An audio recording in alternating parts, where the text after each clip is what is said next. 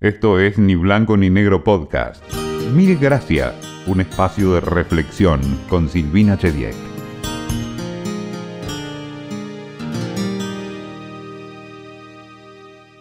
Siempre tuve más preguntas que respuestas. Sé que la duda tiene mala prensa, pero creo que puede ser un muy buen motor para preguntar a quienes saben. Tengo solo algunas certezas. Una de ellas es que el agradecimiento es una gran cosa. Por eso, mil gracias de antemano por escucharnos.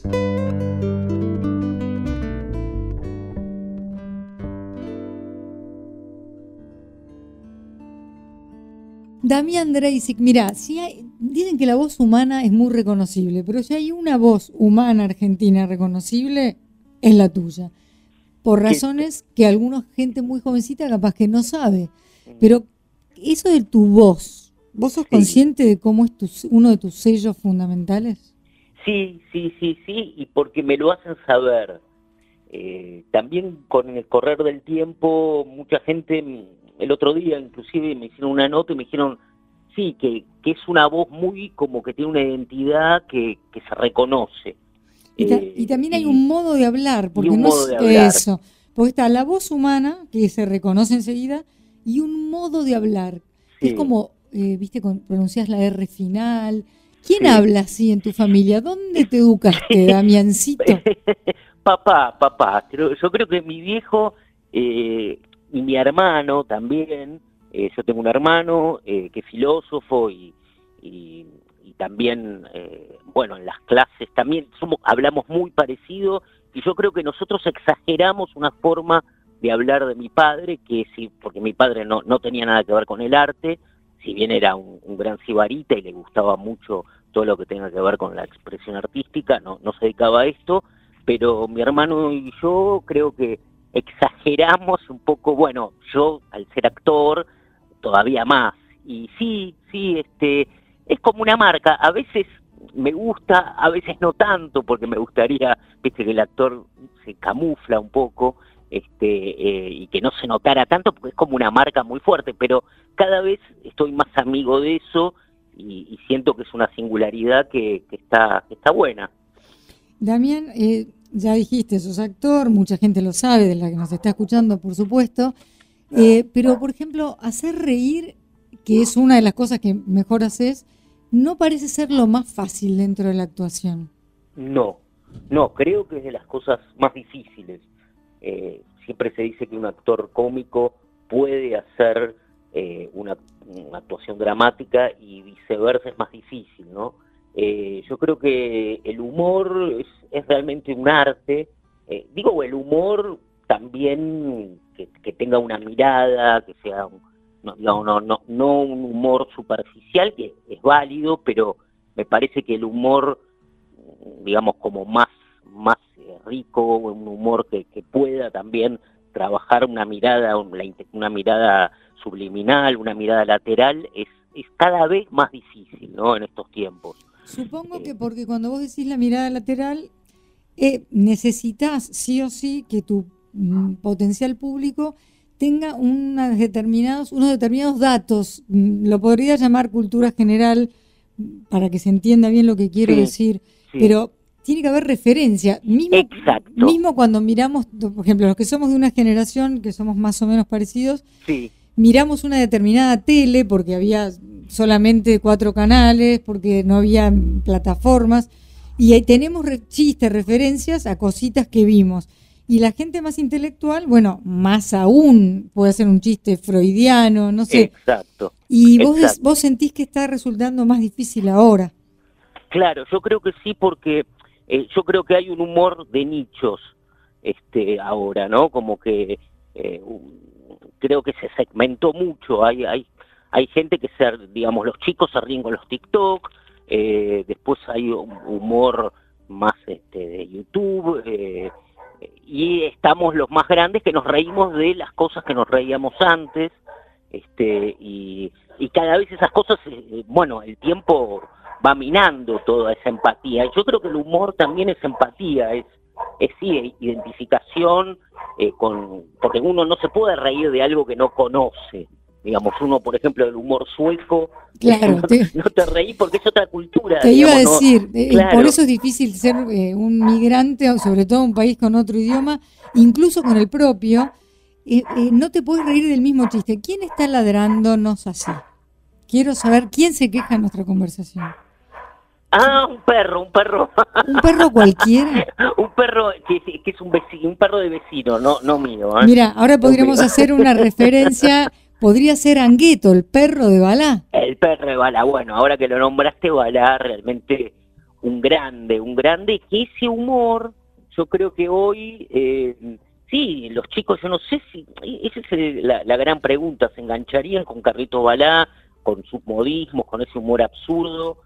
Y yo creo que no, ¿viste? Creo ¿Cuántos años tiene Nicanor ahora, tu hijo? Mi hijo tiene va a cumplir ocho este año. ¿Y qué, lo, qué le hace reír a Nicanor? es la gran pregunta. Y él, bueno, se engancha con los TikTokers, esa, esa generación, con los TikTok, algunos YouTubers, eso lo hace reír, pero también se ríe con Mr. Bean, que es un, humor inglés eh, de, de, mudo, casi medio chaplinesco, eh, también es verdad que a veces uno eh, piensa que los chicos, eh, bueno, solamente se ríen con, nada, con el humor de TikTok, con lo de YouTube, y, no es tan así. Yo creo que si uno le muestra que hay otras posibilidades de humor, el tema es mostrárselo. Chaplin. es lo difícil. ¿No? Yo creo que le pones una película de Chaplin y se ríen. Exacto, y bueno, ha visto Chaplin, eh, Nika, y le ha gustado, por ejemplo, eh, así que yo creo que es, por ejemplo, creo que ese humor sobrevive más que el de, que quizás el, el de Lelutier. Que el de Lelutier es un humor genial, pero que también corresponde a una época que, que funciona, porque sigue funcionando, inclusive hasta, hasta hace poco funcionó genial, la gente se muere de risa, pero también pertenece a, a, otro país, si querés, mm. ¿no? Eh, y a otra, otra a una clase media que, que, consumí, que consumía esos bienes culturales mm. eh, y, que consumía mucho humor y del bueno, ¿no? Eso creo que un poco se ha perdido, esa tradición, o se está perdiendo. Eh, y, te decía lo de los nichos, me parece que ahora cada uno trabaja para un nicho, este, para un tipo de humor, para eh, nada, e, eso es lo que lo que estoy viendo, ¿no? Y, y sumar el tema de la cancelación que, que es, es, difícil. Eh, es más difícil el tema de la cancelación en la autocensura. Expliquémosle a la gente, yo sé perfectamente de qué hablamos cuando hablamos de cancelación, pero me gustaría que vos, desde tu óptica de actor y humorista, me dijeras exactamente eso. Y lo que estabas por decir, y no porque yo sea adivina, es que claro, empieza a haber como un miedo a ofender, entonces empieza a haber demasiada conciencia sobre lo que se va a decir, entonces autocensura, entonces pérdida de naturalidad. Exacto. Pero explícame vos, ¿qué, es la cancelación? La cancelación es, bueno, es este, hay, hay algunos temas eh, que en alguna época se podían tocar y, no estaban bien, y, hay algunas este, expresiones y, y algunas actitudes estoy hablando del humor, ¿no? Por ejemplo, hacer chistes gangosos, hacer chistes de, gordos o minorías sexuales, que en un momento estaba aceptado y hoy, por la evolución de la sociedad, lo cual me parece bien, eh, no, no se hacen. Eh, lo que pasa es que, bueno, eh, no se hacen es, si uno, digamos, hace alguna referencia o algo, te cancelan, o sea, te, te bajan el pulgar, hay algo en redes, las redes colaboran mucho en ello, se expande, eh, una cuestión de cierta censura tácita, ¿no?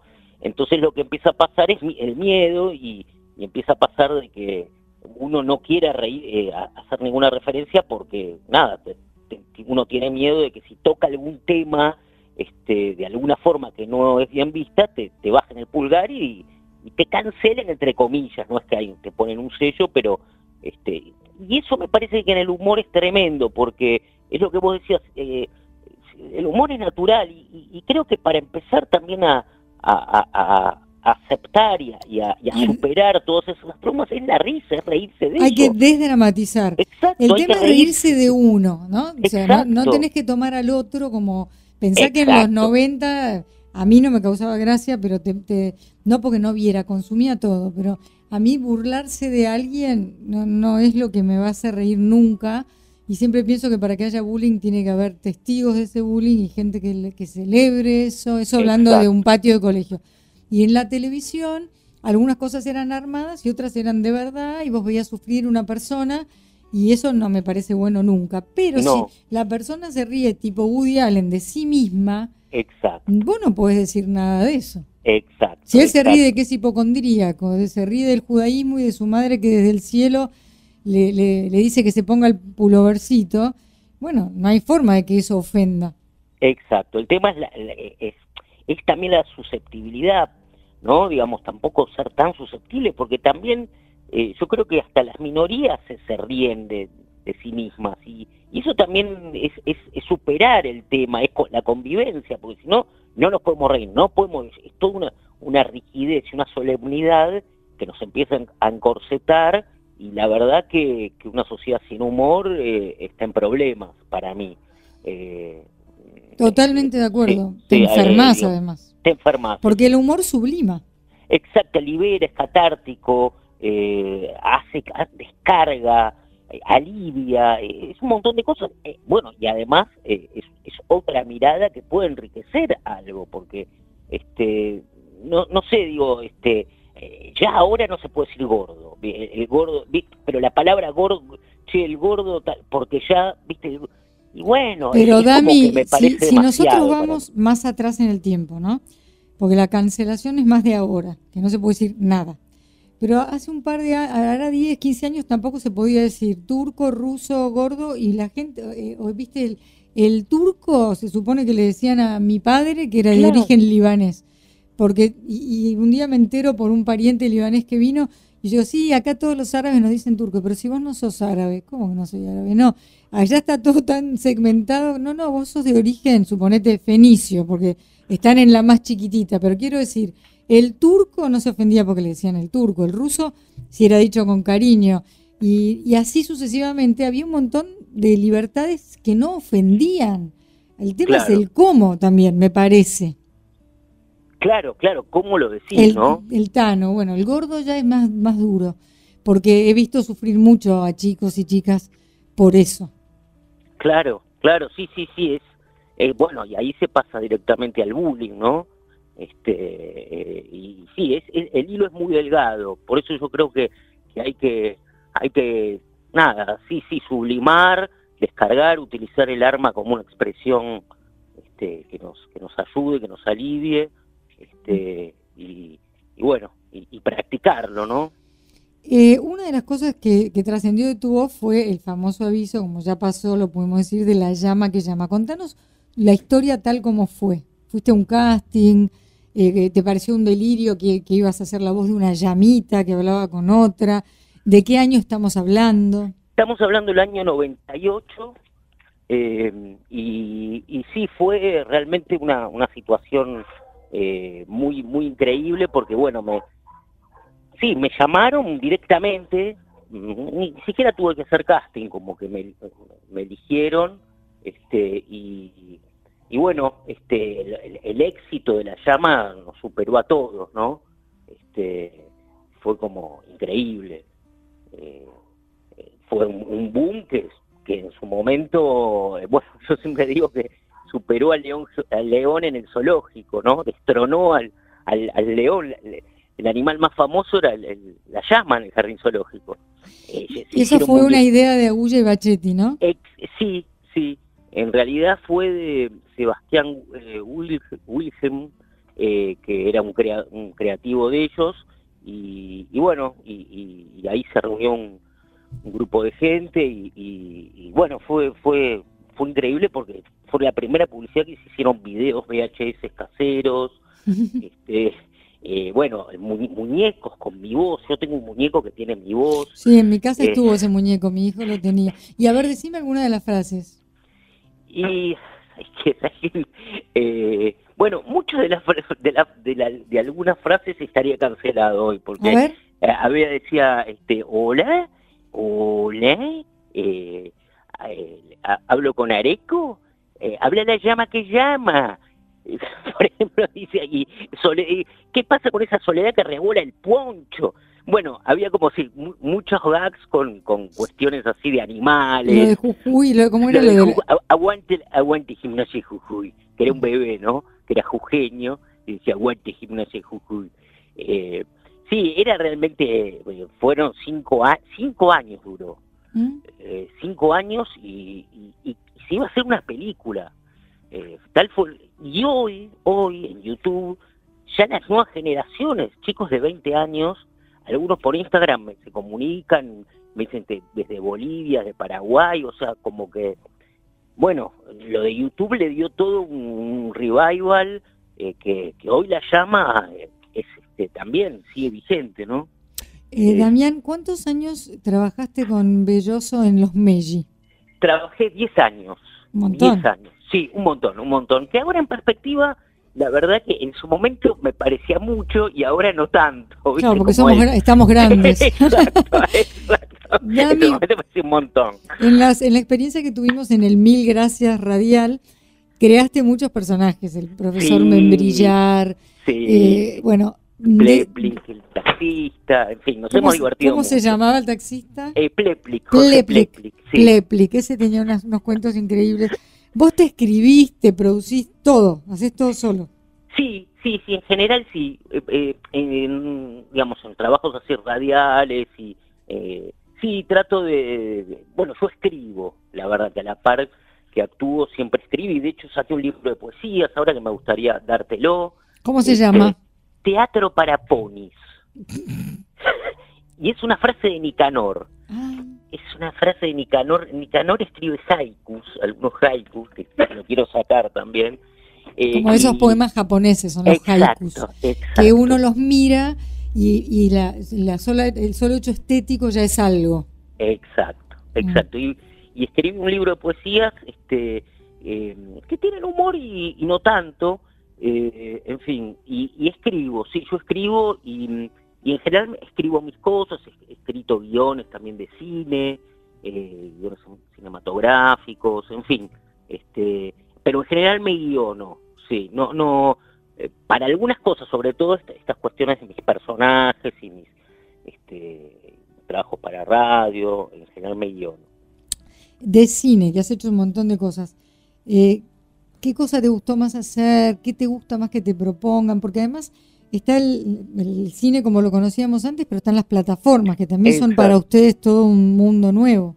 Mira, yo hace, trabajé en Yossi, el espía arrepentido mm. de, Daniel Burman, eh, que salió el año pasado, ahora sale la segunda temporada, y ahí, bueno, hago un papel dramático, que es un, rabino, este, eh, que fue muy interesante porque en la serie era como el que eh, la serie es muy muy buena, es muy intensa y mi personaje era, el que descomprimía un poco la situación, el que daba un poco de alivio. No era humorístico, pero sí aliviaba, ¿no? Mm. Eh, entonces eso también, el, humor sirve para eso, ¿no? Para, por ahí en una situación dramática alivia, ¿no? Descomprime, de alguna manera. Ahora que dijiste, eh, Rabino, eh, te criaron... en la, digamos, te criaron en la religión o solamente en la cultura judía? En la cultura, yo soy de los de los progres. progres de izquierda, sí. soy, soy de esa zona, pero tan pero tan interesante lo de lo, esto de la actuación, qué, interesante que es, porque al meterme en el papel de un rabino, me conecté con el judaísmo como nunca en mi vida, con el judaísmo religioso. Yo, eh, inclusive, había ido muy pocas veces a una sinagoga, no sé, al cementerio sí, al cementerio judío sí, pero no, no tengo, y, bueno, tuve que aprender hebreo, tuve que aprender arameo, arameo antiguo, tuve que rezar un Cádiz, en fin, fue una, una experiencia increíble. Así que eh, estas cuestiones son también que, te posibilita la actuación, que, te posibilita, eh, eh, digamos, aprender y explorar cuestiones de tu identidad, ¿no? De tu propia tradición. ¿Y te quedó algo de de mística ahí o solamente? Un poco, sí, sí. ¿Sabes que siento que sí? ¿Sabes que siento que sí? un poco, digamos, no, no, no, pero algo de mística, no te digo el judaísmo, no, no, pero algo, algo, fue muy loco porque conecté con algo, sí, eso indudable, indudable, eh, una sinagoga, estuve, bueno, los rituales, había algo ahí que se me movió. Eso sí, eso sí, fue, fue muy interesante. Bueno, escúchame, que, como esto es atemporal, no vamos a decir ninguna fecha, pero ¿qué, de las cosas que, que, te, que haces solo, ¿no? que te propones hacer, ¿en qué andas? Mira, estoy preparando, eh, eh, estoy escribí una obra que bueno, eh, en este momento se está dando, la pueden buscar por en algún momento por, por Instagram, que se llama Juanita Habla, que es sobre la asistente de Doña Petrona, Juanita. Petrona es, Doña Petrona C. de Gandulfo, y cuando hablamos de la tele que mencioné hace un ratito, que todos mirábamos los mismos cuatro canales, esa señora marcó toda una etapa de la cocina, sus libros súper vendidos, cuando no había forma de buscar una receta por internet, y tenía una asistente llamada Juanita, y Juanita le acercaba las cosas, se llevaba las cosas, le iba batiendo, qué sé yo, pero no hablaba. Era como Bernardo el del zorro. Exacto, muy, no, nunca se le conoció la voz, nunca se le conoció. Y la idea acá fue, yo la escribí la obra, ¿no? es darle voz a Juanita, que Juanita habla. Por eso la obra se llama Juanita habla, eh, y es una actriz eh, extraordinaria que se llama Mariela Costa, la dirige Vanessa Weinberg. Eh, que alguna cosita tenés que ver con Vanessa, ¿no? Sí, sí, sí. Mi mujer, y, bueno, y, es una obra donde ella cuenta su vida y la relación con Doña Petrona, aparece también, Doña interpretando hace Doña Petrona, hace Juanita, este, y, es muy interesante, tiene humor, si bien no es una obra humorística plena, pero tiene mucho humor, este, y, además, bueno, eh, la gente de determinada edad se identifica mucho, porque bueno, esta cuestión de todos teníamos una Juanita, Juanita pasó a ser como un lugar común. ¿no? Exactamente, uno decía, che, dale, haceme de Juanita, acerca, pícame esto en Juliana, eh, pelame la papa, ¿viste? Yo con, una Juanita hasta yo cocino que es como una proeza. Eh, Dami, cuando se angustia a Nicanor por cualquier cosa, mm. ¿te resulta fácil sacarlo de ahí porque tenés las herramientas del humor? Mm, más o menos. en casa de Herrero. ahí se terminan todos. Sí, este. bueno, por ahí la criatura no se angustia y yo proyecté. Eh, no, no, sí, como todos, todos, todos. Y, la niñez también es, es un lugar eh, donde hay, hay angustia, y es así, y está bien que es así, es parte de la vida, no, no, hay que negarla, pero, mm, pero sí, igual con él yo trato de conectarme con el humor, soy bastante payaso, él es bastante payaso, este, él es bastante también expresivo y, pero... y claro, pero la angustia, bueno, yo creo que, que sí, eso es, el humor es una buena forma, pero eh, eh, a mí me yo soy como digamos a mí me sale el humor la mirada lo puedo hacer me es algo natural. Ahora en la vida cotidiana viste como buen cómico también me cuesta no es que no tenga humor pero como herramienta eh, me cuesta viste lo estoy intentando más Sí, Dani, y te pasa muy seguido que la gente, porque sos humorista, te da, che, dale, contate un chiste. Pues es que conmigo no, no pasa mucho eso, no, como no soy el típico humorista este, de, contar chistes y eso, no, no, es como que no, no me piden mucho eso. Siempre me fue así, digamos, ¿no? Este, no, no, no tengo por suerte, porque por ahí es una carga, viste, viste que también es como, porque es, en definitiva es un trabajo, es un oficio, eh, bastante también complejo, ¿no? Eh, y, no, no, no, no, no me suele pasar. Por ahí uno sí se, lanza eh, solo animar la fiesta, ¿no? Y a veces con ¿Lo, lo, hacía, ¿Lo hacías de chico? ¿Te, ¿Sentís que en tu familia fuiste eso un poco? El payasito sí, sí, eso sí. ¿Por qué? ¿Para descomprimir como hace el rabino en Yossi? O, o Yo era una mezcla de niño tímido y histriónico, que es bastante común.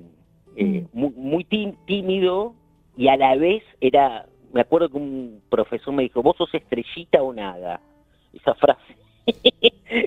que, también, viste, la pedagogía de los años 70, no sé si es muy fue muy feliz, pero como que yo era, sí, tenía que, destacar sobre todo la expresión y ser o me metía para adentro. Era, era bastante Como que no había término medio. Exacto. ¿Pero te tocaba hacer de San Martín en agosto? Sí, sí, hice un gran Sarmiento, me acuerdo. Uh, el padre del aula.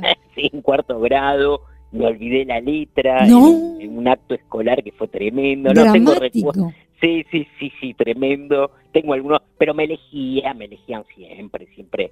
Este, me acuerdo San Francisco y el Lobo de Rubén Darío, yo sea de San Francisco, este, en fin, sí, siempre, siempre eh, me, elegían como para los actos escolares, siempre tuve una cosa histriónica con, con, desde chico. Después, bueno, fui pasando, mucha agua bajo el puente y después sí me lo tomé más en serio, pero eh, sí, sí, siempre, siempre tuve... ¿Y qué pasó en esa familia cuando terminaste el secundario y dijiste me voy a dedicar a esto?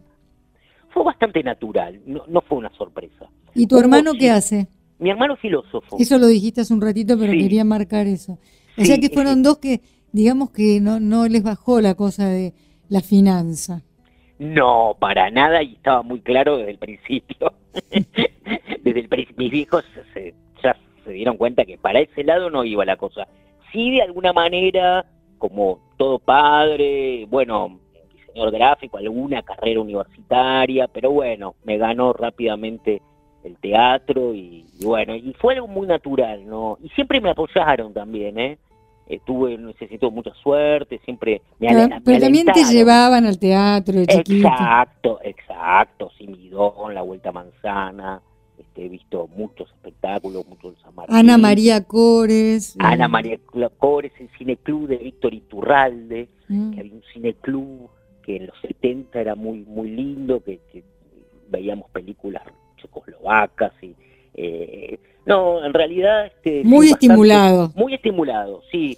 Sí, yo con, mi hijo trato de hacer lo mismo también, este trato, eh, pero eh, ahora es una época, bueno, viste, las pantallas lo inundan todo y es, es complicado, pero hay que convivir, hay que convivir con eso. ¿no? No, no, cuanto más le luches, peor va a ser. Exacto. Lo otro se tiene que volver más sexy y no al revés.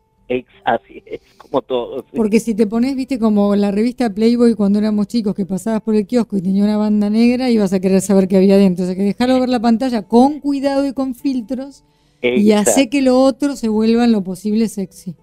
Así es, así es. Sí, eso es lo que, lo que intento, ¿no? Que, que convivan y, y sí, que, son tiempos en ese sentido difíciles para los chicos. Muy, muy. Y para los educadores ni te cuento. Sí, ni te, sí. Escuchame una pregunta, ¿y el filósofo qué hace? Mi hermano da grupos, eh, tiene grupos, bueno, da clases en, la universidad hace muchos años y tiene grupos eh, particulares, este, muchos, y, da clases, sí, eh, inclusive ha ido a, España, Francia, sí, se dedica a eso y, y bien, así que por suerte, este, bueno, hemos podido desarrollar nuestros nuestros intereses y tratar de mantener vivo eso, ¿no? Y, bueno, en, mi caso, bueno, con, con el tema del humor, tratar de ir y afinando, de ir afinando, también leyendo, no, no perdiendo un poco de vista lo, lo que pasa. Y a mí me gusta mucho la radio, así que ojalá en algún momento podamos volver. Ojalá. Sí, sí, Pero si no, viste, que esto es la radio que llevas puesta donde quieras, en el país que quieras, a la hora que quieras. Está buenísimo el podcast, está buenísimo, está buenísimo. Por último, ¿qué te hace reír a vos? ¿Qué te hacía y qué te hace? Porque cuando éramos chicos por ahí coincidimos. Sí. No sé, marrones, biondi y esas cosas. Exacto, los tres chiflados también me gustaban. A mí me ponía nerviosa porque yo soy tengo dos hermanos varones y yo y esa cosa de, la violencia. Sí, el bife, qué sé yo, no me, no me iba. Pero entiendo que yo era una rara avis, porque en general gustaban los tres chiflados. Sí, sí, pero las chicas es verdad que no, no mucho.